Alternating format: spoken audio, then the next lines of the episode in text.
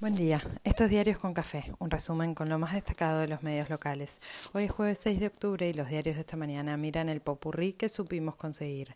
La economía inflacionada e inflacionaria complica el poder adquisitivo y cualquier plan de estabilidad económica y política más lo primero que lo segundo, y al revés también. Mientras siguen las pulseadas intra e interpartidarias, Mascardi parece ordenarse, Lula suma respaldos clave, River se recupera y Gallardón no se va. En el Congreso hubo exposiciones ministeriales en el debate por el presupuesto 2023. Pasaron Catopodis, Tayana, Moroni y Zabaleta, que ratificaron los compromisos de gestión, aún con cuentas más holgadas. Clarín advierte que los diputados que responden a la cámpora se ausentaron y varios atan cabos para concluir que la atención oficialista va en aumento. Las especulaciones sobre las PASO están a la orden del día. Desde Entre Ríos, Bordet ratificó que impulsa el levantamiento. El Cuervo Larroque también insistió y confirman que después de votar el presupuesto del Río Negrino de Giacomo, presenta el proyecto de ley para que nos empaste todo. Aviso, ya está empastado. Después del anuncio del acto en obras por parte de los gordos de la CGT, el Frente Sindical de Moyano, la Corriente Federal de Palazzo, las dos CTA y varias organizaciones harán marcha a Plaza de Mayo el 17 de octubre. La oposición sigue a los tiros. Macri anticipó la portada de su nuevo libro y todos detectaron parentescos. Le puso fecha al lanzamiento, 18 de octubre. Después del 17 no vaya a ser cosa.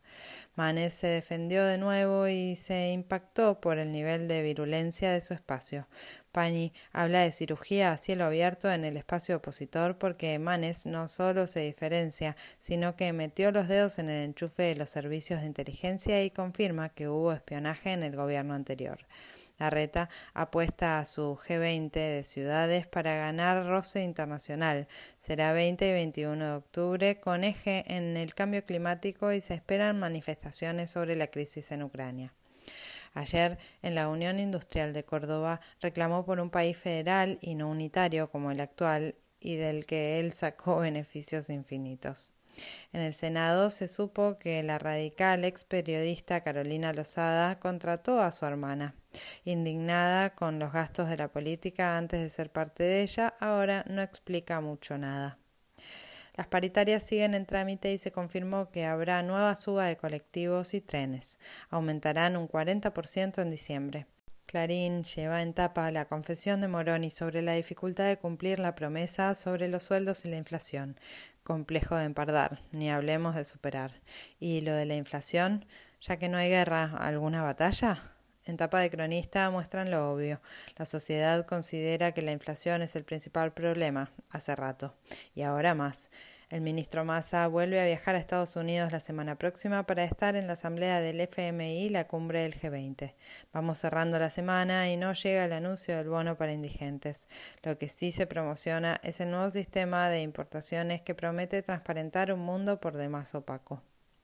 En la causa por el ataque a Cristina se supo que Brenda Uliarte tuvo una relación con El Presto, el polémico youtuber libertario que está cumpliendo una pena de 30 días en su casa por hostigar a Fabiola Yáñez a través de sus redes sociales. Varios circulan fotos del personaje con Patricia Bullrich, se fotografió con Videla y algunos siniestros más, porque Dios los cría y la maldad los amontona. Según donde se lea, el conflicto en Villa Mascardi está contenido, administrado o a punto de empeorar. Clarín denuncia que los referentes de las tomas están libres. Aníbal Fernández se reunió con los responsables del operativo que volvió a considerar exitoso. Varios organismos de derechos humanos piden diálogo y acuerdos para un problemón tan histórico como profundo. Alberto Fernández confirmó que va al Foro de París por la Paz, invitado por Macron. Infobae anticipa que Argentina se abstendrá cuando la ONU trate las denuncias por violaciones a los derechos humanos en China. Alumnos y alumnas de Lengüitas levantaron la toma por votación mayoritaria y no quedan colegios tomados en la ciudad. Ahora toca armar las mesas de diálogo prometidas para resolver los problemas pendientes, viandas, infraestructura y pasantías truchas. Por lo que se ve, ni pistas de sentarse a resolver nada de verdad. Hoy viajan a base Marambio los ministros Tayana, Filmus y Bisotti para participar de una reunión del Consejo Interinstitucional de Ciencia y Tecnología. Último adiós a César Massetti en San Pedro con una carta que conmovió a todos. En Brasil, Lula Silva suma apoyos y lidera las encuestas para la segunda vuelta. Simón Tebet, tercera en las elecciones del domingo, anunció su apoyo a Lula para la segunda vuelta, igual que Fernando Enrique Cardoso. La lucha de las mujeres iraníes atraviesa fronteras y suma adhesiones más allá de su país. En Francia, actrices famosas se cortaron el pelo en apoyo al reclamo. La OPEP más acordó el mayor recorte de producción de crudo de los últimos dos años. Completa el fútbol con Tucumán que le ganó a Platense y trepó a la punta. River goleó 5 a 0 a estudiantes en el Monumental y la tribuna lo bancó fuerte a Gallardo. Con nueva dirigencia, el Rojo cayó 2 a 1 ante Central Córdoba. Defensa y Justicia y Racing empataron 3 a 3 en un partidazo y esta noche cierran en La Plata Boca y Gimnasia.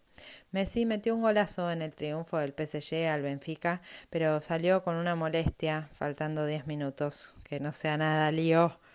Así, arrancamos el último día antes de un fin de XL. Anuncian alguna lluvia para empezar, pero después todos lindos días para disfrutar y descansar.